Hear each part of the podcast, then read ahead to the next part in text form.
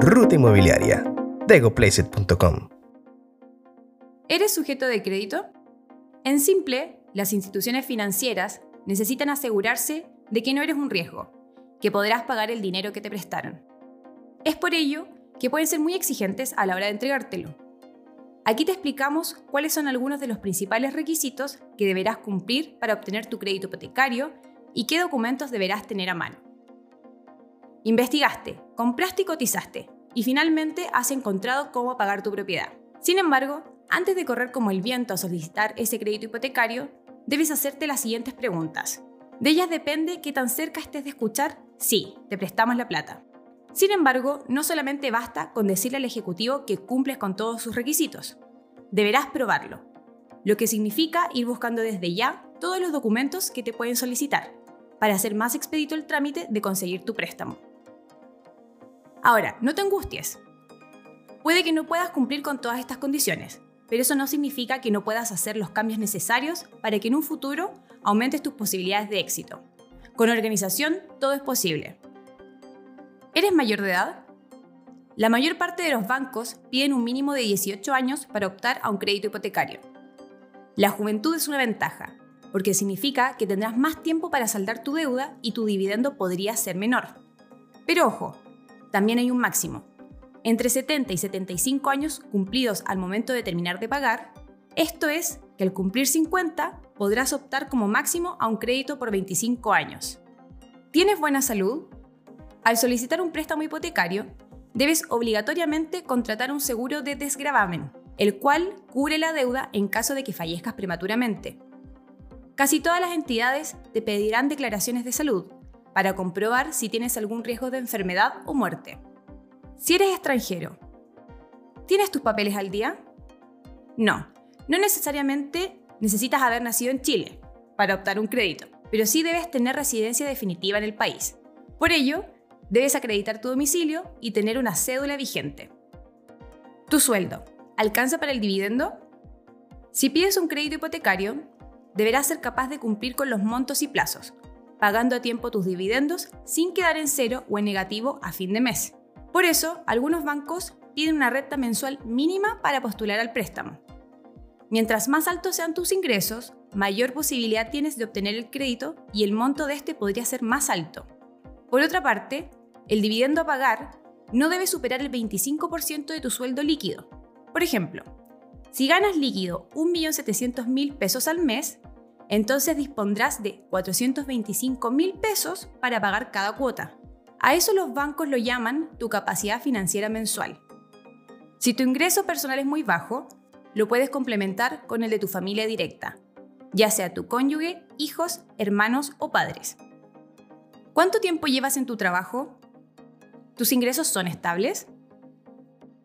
Para las entidades financieras, la antigüedad y estabilidad laboral son factores claves, porque debes demostrar que eres responsable y te comprometes en tus proyectos. Si llevas poco tiempo en tu empleo o dejaste de trabajar durante un periodo largo, será más riesgoso prestarte el dinero. En general, los bancos te pedirán que demuestres antigüedad laboral de un año.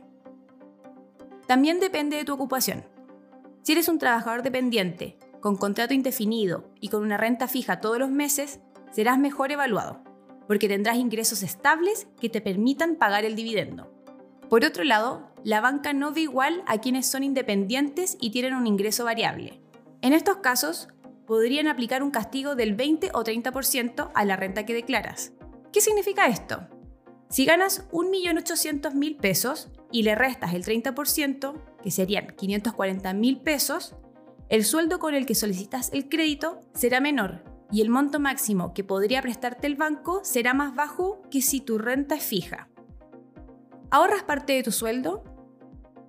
No podrás solicitar un crédito si no has sido lo suficientemente ordenado y prudente para guardar parte de tus ingresos todos los meses. Las instituciones financieras no te prestarán el 100% del valor de la propiedad. Se te exigirá sí o sí que pagues un pie. Por ello, tu capacidad de ahorro es una variable clave Mientras más alto sea el pie que puedes pagar, mejor serás evaluado. ¿Cuentas con algún tipo de patrimonio? ¿Tienes bienes con valor monetario a tu nombre? Si posees vehículos, otras viviendas o terrenos, aumentan tus probabilidades de obtener un mayor financiamiento. ¿Por qué? Si por alguna razón no puedes pagar tu crédito, ellos podrán recuperar el monto que te prestaron a través del embargo de dichos bienes. ¿Tienes deudas o protestos vigentes? En estos tiempos es difícil no tener alguna deuda, pero lo que las instituciones necesitan saber es si eres responsable a la hora de enfrentarlas. Si descubre que no pagas lo que debes, vas a tener problemas para obtener un crédito.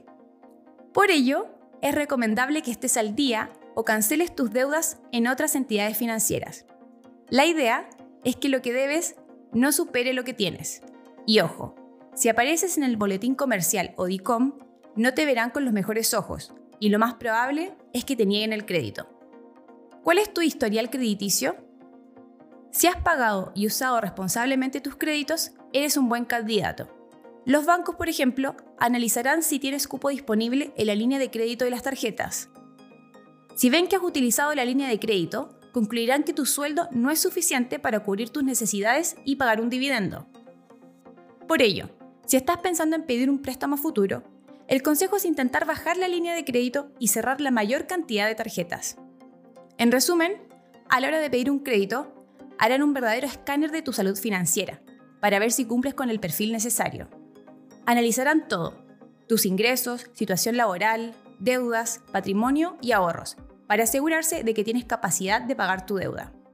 Del resultado de esta evaluación dependerá si te prestan finalmente el dinero y cuánto te otorgarán.